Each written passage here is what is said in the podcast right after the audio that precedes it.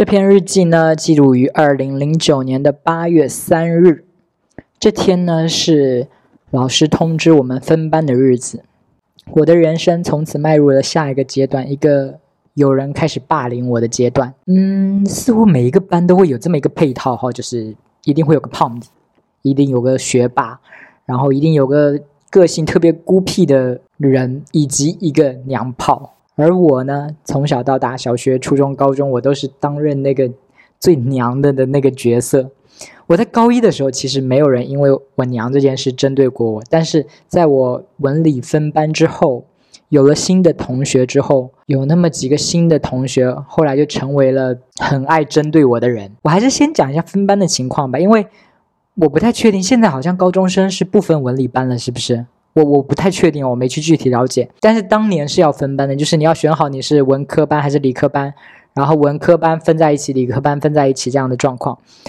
嗯，分班其实是一个很奇妙的点，它它不像是上大学一样，就所有的同学都是从五湖四海来的，大家都不认识，都没有交情。文理分班就是会有同学从同一个班一起分到另外一个班的，那么就会出现大家就是比较熟的几个同学开始抱团的现象。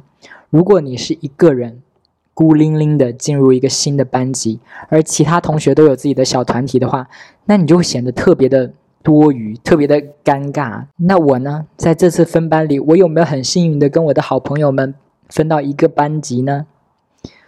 啊，我在原来的班级应该算是跟有几个女生同学比较好，可是那几个女生同学都没有跟我分到同一个班。我在原来的班级关系比较好的男生也就陈帅跟李庆伟了嘛，但李庆伟后来我感觉到高一下他也不怎么搭理我了，然后跟陈帅的话我又发生了之前的事情，就更尴尬了。我给他发了那么多舔狗一样的短信，然后他完全都不搭理我。我觉得我跟他碰面简直就比跟新的陌生的同学碰面更尴尬。他就有点像前任，就是曾经很要好过，但现在是陌生人了。我在日记本里说，首先不知道要怎么面对他。其次，他会抢走李庆伟吧？那我就无依无靠了。对我就觉得我跟陈帅跟李庆伟比较熟，但是李陈帅我估计是指望不上了，我们不可以在一起什么成为小团体了。但是李庆伟的话，如果他被陈帅抢走了的话，我就没有伴了耶，我就孤单单一个人了耶。所以这就是我对新班级的最大的担忧：一，我就是不知道该怎么面对陈帅；二，就是很怕说不能融入新环境，而且没有伴。日记接下来还有一段是，还有那个讨厌的 T X C，呃，是一个人的名字，但是我没有把它念出来，我就觉得，嗯，把那位同学的名字直接念出来有点太，嗯，不太好，所以我用那个拼音缩写了。还有那个讨厌的 T X C，居然跟我分在了同一个班，倒了八辈子霉了。如果是个帅哥的话，还能无聊拿来看看。对，这是我在日记里的记录。我日记里记录的这位 T X C 是谁呢？他就是在我这个新的人生阶段，处处针对我，觉得我娘，然后就很爱在背后嚼舌根子欺负我的那个人。然后他还有一个同伴，他们两个就经常合起伙来，就是针对我。但他那个同伴还没有出现，等到时候出现那个同伴的时候，我再具体介绍那个同伴。我先来讲这个 T X C。我为什么会在日记本里说我讨厌这个 T X C 呢？对，就是他还没开始欺负我，我们都还没分到一个班，他还没开始欺负我，我就讨厌他了。为什么会讨厌他呢？我现在想想，我感觉我就是嫉妒他。就高一的时候，我们其实不在同一个班里的，但我已经知道有他这号人物了。为什么呢？因为刚开学的时候，学校有组织什么班级。表演呐，然后各个班会提供几个表演之类的。这位 T X C 同学呢，就有代表他们班去表演了一个街舞。我觉得跳街舞是个很酷、很帅、很出风头的事情，但我觉得他本人长得不帅啊。我就觉得你长得又不帅，你凭什么跳街舞？你凭什么出这个风头？我要看帅哥跳街舞，你给我下去！我我当时是这样感觉，但现在想想，当时那个念头真的非常政治不正确。凭什么长得丑的人就不能跳舞了？凭什么长得丑的人就不能出风头了？丑八怪就没有人权吗？嗯，凭什么就是觉得人家不够帅就这样讨厌人家？而且这个 T X C 其实也没有到丑八怪的程度，他就是不是那种传统的。帅不是那种传统的浓眉大眼的那种帅，我觉得在某些人的眼里，他应该还是算帅的吧。他就是那种氛围感的帅，就是那种你知道你们知道，就是那种会唱 rap 说唱或者跳街舞的那种人都会有的那种氛围感，就是那种臭拽的不行，然后就是打扮的很很很招摇的那种那种很痞的帅。但总之我那个时候就是不喜欢他，我就觉得他不够帅，但是他做的很出风头，很很本来应该很帅很酷的事情，我就觉得干又给你装到了。我不喜欢他，他也不喜欢我，然后。我们分到同一个班之后，他和他的同伙就是会一起嘲笑我娘啊，在背地里取笑我啊。具体就是针对我的行为，我接下来日记会有记载，我我这里就先不赘述了。我想说的是，后来上大学之后，有一次我就回想起这个 T X C 同学来，我不知道我那次发什么神经哦，那个大学的时候。我那天就是可能心情很好吧，我就感觉哇，天好蓝，花好香，我好想拥抱这个美好的世界那种心情，想要化解所有的仇恨，我就给这个 T X C 同学发去了一封 Q Q 邮件，我就问他说，为什么高中的时候要那样针对我？只是因为我娘吗？写完我就按了发送键，我就给 T X C 同学发送了这份邮件，就想知道他为什么高中要那样欺负我。我原本期待的回答是很温馨的。我觉得他可能会回我说：“哎，其实他并不讨厌我啊，他他只是深深爱着我，而他不能接受他爱的人是个死娘炮，为了掩饰自己的内心，所以疯狂的针对我。”我开玩笑的啦，就是这段是我刚刚瞎编的。我原本是觉得他可能会回我说，他并没有那么讨厌我，只是那个时候无聊。然后现在想想说，哎，自己确实当时不该这么做，然后跟我道歉，希望我不要介意。这是我期待他可能会给我回的消息，但是。他回我了吗？他回了，他回我了什么呢？他回我了一行字，他回我说：“去问叉叉叉，叉叉叉就是我刚刚说的跟他同伙的另外一个同学的名字。”我当时就觉得盆冷水从天而降的感觉，本来美好的世界突然间崩塌的感觉。那种心情要怎么说啊？就感觉好像我原来不是那种很温馨的那种状态吗？就感觉很像是童话故事里出来，结果就掉进了动物世界里的感觉。就是当时我觉得好开心、好快乐，我觉得一切都很美好，我就像是童话故事里的小兔子，然后转眼我就到了动物世界里。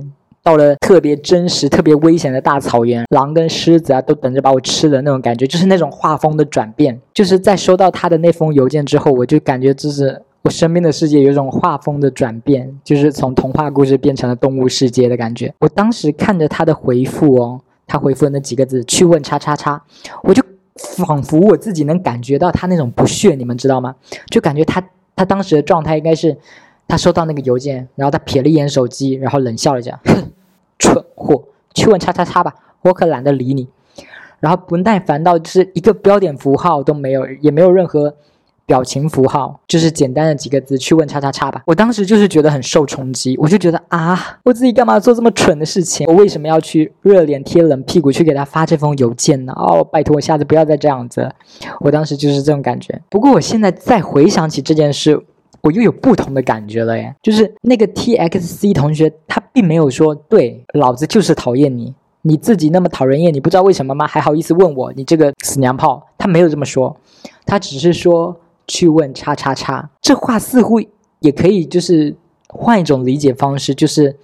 我没那么讨厌你，是叉叉叉带头欺负你。我个人对你没什么意见。如果你想知道答案的话，就去问叉叉叉。我现在长大之后，我在想，我就觉得去问叉叉叉这几个字，似乎也可以往好的方面理解。就是他可能是有善意的，但是他放不下面子，他就没有说那么多，于是就简单的给我回复了这几个字。我我不知道我自己的哪种理解更正确一点，是当时那种理解，还是现在这种理解？是他。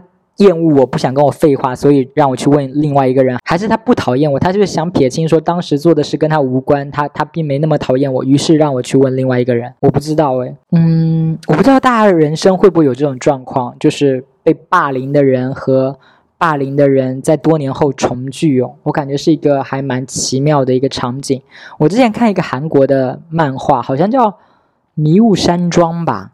讲的是男主小时候被一群人霸凌，长大之后就狂练身体，变成一个肌肉男。接着在一个度假山庄里跟那群人相遇了，然后那个男主好像还有个女朋友，女朋友长得很漂亮。那群霸凌他的人又开始打他女朋友的主意，又要欺负他什么之类的吧。后来故事我没有接下去看，但是就是一个霸凌人的人和被霸凌的人在多年之后再相遇的这么一个故事。然后我忘了我是在哪一个播客节目里听到这样一个观点。那播客就说，被欺负的人，就是学生时代会被欺负的人，总是那个跟大家最不同的人。而我是个子娘炮，对吧？我很显然就是跟大家都不一样，很显然就是当时的一个靶子，就是一个很容易被欺负的人。不过我很庆幸，就是好像我当年还没有什么强调说要阳刚之气啊，什么什么之之类的。我不知道现在学校有没有因为这个，然后。像我这样的死娘炮有被欺负的更惨，我不知道。我在想哦，如果可以重来一次的话，我又回到那个高中时代，我要怎么避免不被那群人欺负啊？我觉得有两个办法。第一个办法就是变得普通，就开始装 man，变得不那么娘，每天就嘿哥们儿，嘿吃早餐呢，哼，就是 装 man，是不是可以逃过一劫？第二个方法就是娘到极致，扮女装去勾引那个霸凌人的那伙人的老大。你们想想看，就是高中的青春期少年，有多少需要喷射的荷尔蒙？我去为那位老大提供一些服务，我的身份就不同啦，我就有人罩着啦，谁还敢欺负我？我可是压寨夫人呢！好了好了，第二条是开玩笑的，我就是想当压寨夫人，人家也未必看得上我，不是？嗯，如果真心要给建议的话哦，如果有在听的人跟我一样是一个稍微有点娘的男生，然后。你在学校里正在经历被欺负的话，我有什么建议可以帮到你们吗？有吗？嗯，就如果你很有钱的话，也许可以请个随身保镖，是不是？校花的贴身保镖。哎，这这这好不现实哦！也突然发现要要面对真实的困境，真的好难哦。去跟老师告状吗？跟老师告状的话，又怕那些人就是放学了之后在别的地方堵我。就说，哎，你敢跟老师告状是不是？我现在就打得你满地找牙这种的。嗯，我刚刚只觉得第二个办法不合理，第一个办法其实也不合理啊。装 man 我感觉也逃不了什么呀。就如果你已经成为那个被欺负的对象了，然后突然有一天你想说你不要再被欺负了，你就装 man 想自保，感觉也没用啊。他们肯定会继续挑衅你啊，就说哟，怎么啦？女人当腻了，准备做男人啦？现在是站着尿尿还是蹲着尿尿啊？嗯。对，所以装 man 其实也不见得是一个好的能解救自己的帮办法。还有什么办法呢？啊，突然发现真的好难哦。原本以为带着现在的知识和经历回去可以摆平很多困难，但其实回到那个困境里，我也无能为力。我到底能做什么啊？嗯，做个算命的，跟他们说 iPhone 七会长什么样子，然后就让他们把我视为神童。嗯。我想来想去，我觉得最有效的方法还是讨好那个针对我的那群人里面的那个老大。毕竟伸手不打笑脸人嘛，吃人嘴短，拿人手软嘛。我要是每天给他送早餐行不行？嗯，这感觉也不太对劲，就感觉他的手下一定会嘲笑他。哇，那个死娘炮喜欢你，快跟他一起搞基吧！就觉得他的手下一定会这样说一些话去。刺激他，然后我又被打得更惨。为了证明自己是个铁直男，然后又把我暴打一顿子。嗯，这个办法好像也不是很好。呀，这种人有什么软肋吗？好难哦。如果人家非要因为你是娘炮而欺负你的话，真的没有任何躲避的办法哎。除非就是转班或者转校躲开他们。可万一新的班级或者学校又有那些喜欢欺负娘娘腔的人怎么办？你可能去了新的地方，还是照样被欺负啊！呃，我发现我真的想不出什么巧妙的办法哎。当班干部就手握权力，是不是会好一点？比如一般学生时代那种学习很好或者那种有班干部职位的人，好像一般就比较不容易被欺负，对不对？这算是一个稍微实用一点的办法吧。我突然想到一个稍微有点邪恶的招数哎，就是使用我们。当代最爱用的诈骗技术来对待那个欺负人的里面的那个老大，嗯，好像可以，就熟练掌握杀猪盘的套路，然后让那个老大上钩。我可以就是先申请一个小号，偷一些不知名的女网红的照片，然后先经营一下自己的 QQ 空间啊和朋友圈啊什么的。但毕竟我这个是新号嘛，所以他可能会觉得，哎，那你以前怎么都没发任何东西？以前的东西我也编不出来。我觉得我就可以就是。先发一条很伤心的文字，就说再见了我的过往，和你有关的一切我都删了，祝幸福。就就演出一副好像刚失恋的那种伤心的模样，然后好像是因为这件事把之前的所有东西都删了，这样这样这个账号看起来就会稍微真实一点，有没有？然后呢，我就可以发发女网红的自拍呀，然后就感觉很真实的样子，接着。就去勾搭那个老大，最爱欺负我的那群人里面的那个老大，就骗他说我下个月就要转学到这个高中了，想了解一下这个高中的状况。然后呢，那个老大就会见色起意，被我的这个假照的美色诱惑，就和我的小号聊起来。然后我就一步步的勾引他，到了情投意合、山盟海誓的时候，我就骗他跟我裸聊。哎，你们应该懂吧？就是现在 Twitter 上面有很多帅哥都有被这样诈骗过裸聊视频呢。当然，丑男也有被诈骗裸聊视频，但丑男被拍下的裸聊视频，一般都是对方跟他讹钱的。但帅哥被拍下的裸聊视频，基本上这个视频就要拿去卖钱了。不过当时那个年代哦，流量没有现在这么多，我就可以跟他说啊，视频很费流量，我们就不视频了，我就可以顺理成章的，就是发。照片来裸聊就好了，就是我发一些稍微裸露的照片给他，然后让他发一些稍微裸露一点的照片给我，而且我必须要求他就是发那种脸和下半身一起的那种给我。等我一旦拿到这个照片，我就可以威胁他了。我就说你要是再敢欺负我的话，我就把你的裸照发到班级群里，让全班同学都看看你的啊那啥啊啊。这招是不是还不错？你们觉得这样会有用吗？哎，我现在又想到一个，是我感觉好像会也会有不好的下场。比如，就是我我我暴露身份之后，他就发现被我骗了，然后他就暴怒，他就很生气，歇斯底里，他也不在乎那个裸照的事情，他就把我狠狠的暴揍一顿，然后让我把照片删了，然后下手一定会更狠，对不对？哎呀，感觉这好危险哦，就是赌这个，嗯，好危险。万一万一他就是先答应我，先缓兵之计，说好我不欺负你了。然后等到第二天上课的时候，就把我暴打一顿，让我把我的手机砸了或者什么之类的，说你赶紧把照片给我删了，不然我就继续打你之类的。那我不是死更死更惨？嗯，还是说我就不要暴露身份，我就可以在取得那个裸照的时候，我就跟他说，我就我可以不用暴露我自己身份，说这个小号就是我本人，我可以说我是我表姐，是不是？我就可以通过那个小号警告他说，你要是。再敢欺负我表弟的话，我就把你的照片发到班级群里，这样他就不会找我算账了，对不对？毕竟就是冤有头债有主嘛，是我表是这一切都是我那位表姐那位虚拟的表姐干的，他就不可以找我来报仇啊！照片又不在我手里，是是我那位虚拟的表姐手里有他的照片，而且我还可以在那个小号里面说，我表弟不知道这个事情，是我就是我这位正义感爆棚的表姐，为了帮我表弟摆平这件事。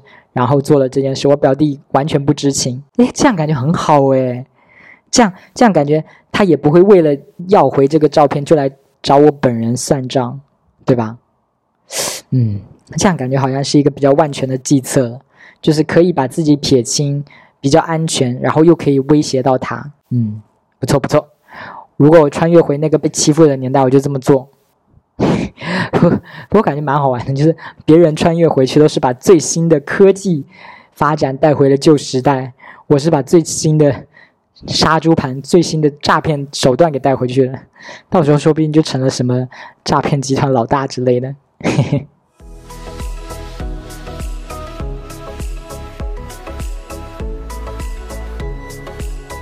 这篇日记呢，记录于二零零九年的八月二十一日。这篇日记。算是一个 文艺作品摘抄集吧。这篇日记记录了好多当时的文艺作品哦。日记的开头，我先抄了萧亚轩的《突然想起你》。我记得这首歌被林宥嘉翻唱之后，好像还蛮红的。但是萧亚轩本人的那首好像就还好。呃，那我我抄的那段歌词是什么呢？就是只怪我忍不住对着你的手提，找到了话题，找不到活命的氧气。不过我为什么要抄这一段？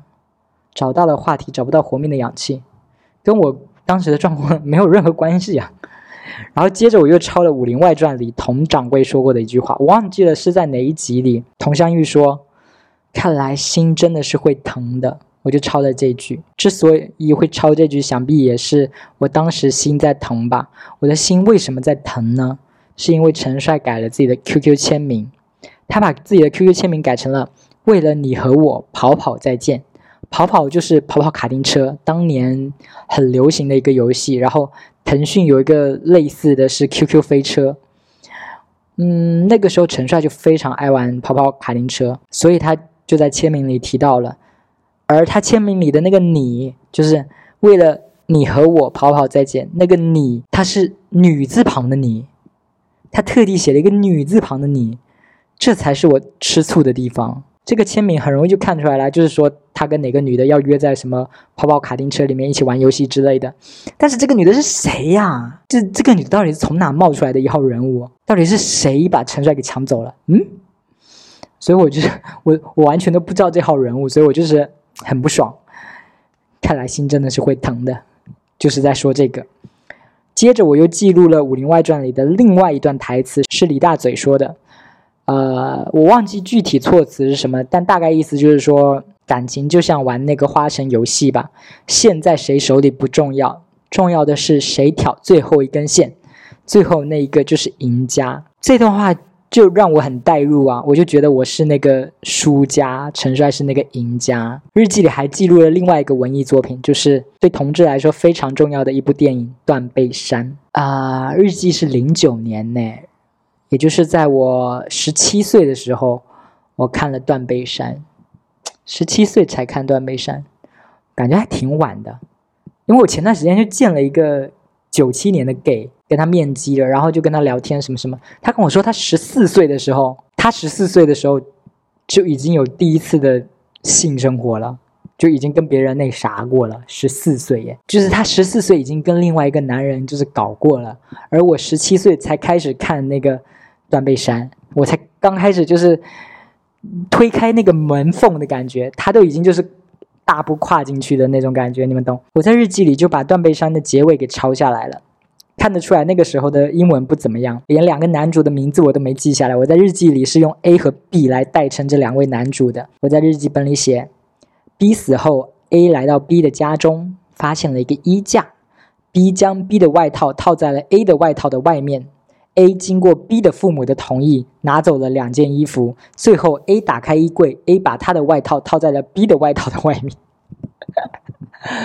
妈呀，读起来感觉好绕啊！对，这就是当时的日记的记录啊。不过我现在对断背山的剧情，我其实就是非常的模糊了。我就隐约记得好像是两个男的都有老婆，是吧？其中一个是安妮海瑟薇，然后还有一个什么在车上车震的片段。呃，还有一季的部分就是。那个死掉的男主好像是被一群人给打死的，但我已经完全忘记为什么那群人要打他了耶。嗯，然后结局就是我刚刚念的那样嘛，就是什么衣服啊套谁套在谁的衣服套在谁的衣服外面这种。我觉得我得找时间再看一遍《断背山》，最近真的各种重温。这个播客就就是在重温我的日记嘛。然后影视剧的话，我最近在看那个《武林外传》，感觉跟小时候看的时候真的是感觉很不一样。现在看《武林外传》就会觉得好多地方。不是很合理，但还是好笑了，就是不合理。比如我今天在看那个钱夫人吃了莫小贝采的毒蘑菇，然后装死想要讹佟湘玉的那一集。一开始大家都以为钱夫人死了嘛，所以邢捕头和小六都来了。后来发现钱夫人没死，小六就说破案了，然后他们就赶紧走了。他们走了之后，钱夫人就说：“虽然我人没死，但这事不能这么算了。那个佟湘玉，你不把这个店给我，我就去衙门告你们合伙下毒。”于是佟湘玉就答应把这个店给钱夫人了，我就发现这段真的超不合理的，就是老邢和小六，邢捕头和燕小六跟佟湘玉那么好，肯定是会护着他啦。就算去告官，佟湘玉也不会输啊，他们一定是会帮忙的。而且那个，而且那个毒蘑菇就没什么伤害啊，就是让钱夫人昏睡了几天。衙门就算说判佟湘玉输，也不可能说哦，你输到要把整个客栈给钱夫人吧，而且。就会发现说，为什么邢捕头和燕小六要在发现钱夫人没死之后立马就撤了？因为他如果不撤的话，钱夫人那方讹人的话说出口，老邢或者燕小六在场肯定就直接就是不干啦。哎，你还想告官？你告官你能赢吗？就是感觉就是可以直接反驳回去，而且就是实在实在不行，也不一定要把店交出去，就是老白还可以把钱夫人点啦。点了之后，赶紧就去把那个蘑菇给处理了，就说嗯，什么蘑菇？我们这里没有蘑菇啊，就就把证据毁灭掉啊，这样完全就可以不用把店交出去啦。我觉我觉得我刚刚想的这几种是比较合理的方向，但我也明白，就是为了戏剧冲突，一定要写成这样不可，这样把电整个输出去，这样比较惨，后面的失而复得才会更开心嘛。但我现在看就是觉得不合理，但也不是说不好看，《武林外传》还是很经典、很好看的，我很喜欢。就是小时候没发现说不合理，长大了就发现，哎，这里好像不合理，那里好像也不合理，就跟小时候看的感觉完全不一样。我觉得小时候看《断背山》和现在看《断背山》的理解肯定也不一样。就当时看的时候，我还是一个懵懂无知的小 gay，现在我就已经是一种老狐狸的感觉了。以前不懂的东西，现在都懂了；以前能感动自己的地方，现在说不定都感动不了自己了。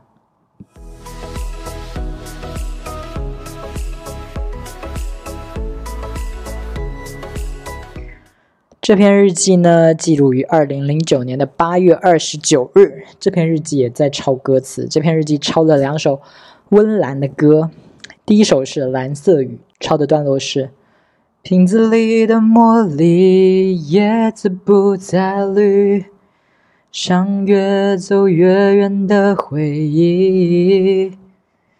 另外一首是《祝我生日快乐》，抄的那段歌词是。还爱你带一点恨，还要时间才能平衡，热恋伤痕画面重生，祝我生日快乐！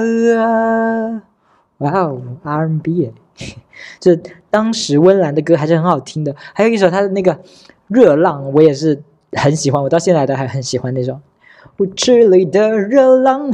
那那首这篇日记除了刚刚抄的那两段歌词呢，是记录的是关于我某一个表弟的，记生日的这一天的前一天晚上是那位表弟的生日，然后我日记里没记，但大概应该就是。我姑组织了我们一起吃饭，给那位表弟庆生这样子。我跟这位表弟其实不太熟，他就是比我小两岁，然后比我小一届。我们在不同的学校上学，所以我对他的了解就是很模糊、很表面。我就是觉得他好像是一个帅帅的、拽拽的男生，我当时是这样觉得。而且我当时不是沉迷于陈帅吗？我那个时候突然就有一个很奇妙的感觉，我就觉得，诶。我觉得我表弟好像跟陈帅是同一个类型的人呢，都是那种玩世不恭的臭拽帅哥。我我自己是很喜欢把人归类啦，就是把类似的人放到一起，然后就可以预判他们的行为模式。就是你感觉这类人很像的话，他们可能会对同一个事情做出的反应，可能就会很类似。所以我就会喜欢把人这样归类。我就觉得。陈帅跟我那个表弟，仿佛就是上帝从同一个抽屉里拿出来的人，就是同一个版本，然后丢在了人间，散落的那种感觉，我就觉得很奇妙。我就觉得我在外面被人伤透了心，然后我这位表弟可能在外面就是伤别人的心，就是我我是那种在情场永远处于下风的人，而那位表弟跟陈帅都是在情场永远处于上风的人，就是很类似。我当时就觉得很奇妙的一个感觉。所以我就记在日记里了。不过我现在在看，我就发现 他们的人生其实很不一样。就是当时我觉得他们很像，但现在哦，零九年到现在是二二年，这十三年过去了，十三年过去了，他们现在的人生就是完全走往了不同的方向。陈帅现在就是去了澳大利亚，结了婚，生了小孩。然后我那位表弟他的状况是怎么样的？我如果毕业七年了的话，他就是毕业了六年。呃，他上大学的时候其实高考也还不错，考上了一个很不错的大学的美术系，他是艺术生嘛。但是他毕业之后就一直没有去工作，他就一直窝在我姑家里，也就他妈妈家里，就是窝在他原来的那个卧室里，都没有出去工作。听说是这样，因为我跟他没有联系，但是我了解到信息就是他一直在他的卧室里，白天也不出门，晚上也不出门，基本都不出门，就。也不去工作，就待在那里面。然后我跟我姑有聊过，我姑是说我表弟有跟他说过他的计划，他的计划就是要自己在家创作画漫画，然后去投稿什么，呃，漫画平台什么。但我因为我之前做过类似的工作，其实我能了解，如果这件事能做成功的话，其实是很好的。你可以投稿去某个大平台，然后如果你的漫画爆了，就可以成为一个大 IP，你就可以卖电影改编版权呐、电视改编版权呐、动画改编版权呐，卖版权都可以。赚很多钱，然后出周边或者什么之类的，只要你是一个能做成功的话，其实是蛮好的一个方向。但具体我不知道，我都是通过我爸妈去了解这个表弟的。通过从我爸妈的口中听到的就是不太好，就觉得说，哎呀，他都没有工作，他都没有赚到钱这样子。但我不知道他们听到的消息准不准确，因为我觉得我爸妈可能也不理解漫画世界，就是可能我表弟虽然不出门，但是已经在某个平台成为一个很红的大大之类的。我爸妈也不会知道啊，我爸妈就说他完全没有赚到钱什么之类的，然后感觉好像我姑还打算介绍我表弟去哪里哪里工作怎么样的，我具体是不知道了。反正我爸妈是说他没赚到钱，但我觉得应该也不太可能。你就算天天不出门，你在家接单子，而且接单子应该也不会多难吧，多多少少能接到一点吧。就算你不是很有名的话，应该也可以接到一点点，多少还是能赚点钱，应该也不至于完全没有收入吧。但但就是这么个状况了，就是这是我。这位表弟的状况，然后陈帅的状况就是我刚刚说的，去了澳大利亚，娶了一个网红脸，然后生了一个小男孩这样子，就是嗯，当时觉得他们两个很像，但现在就是已经是过着完全不一样的人生了。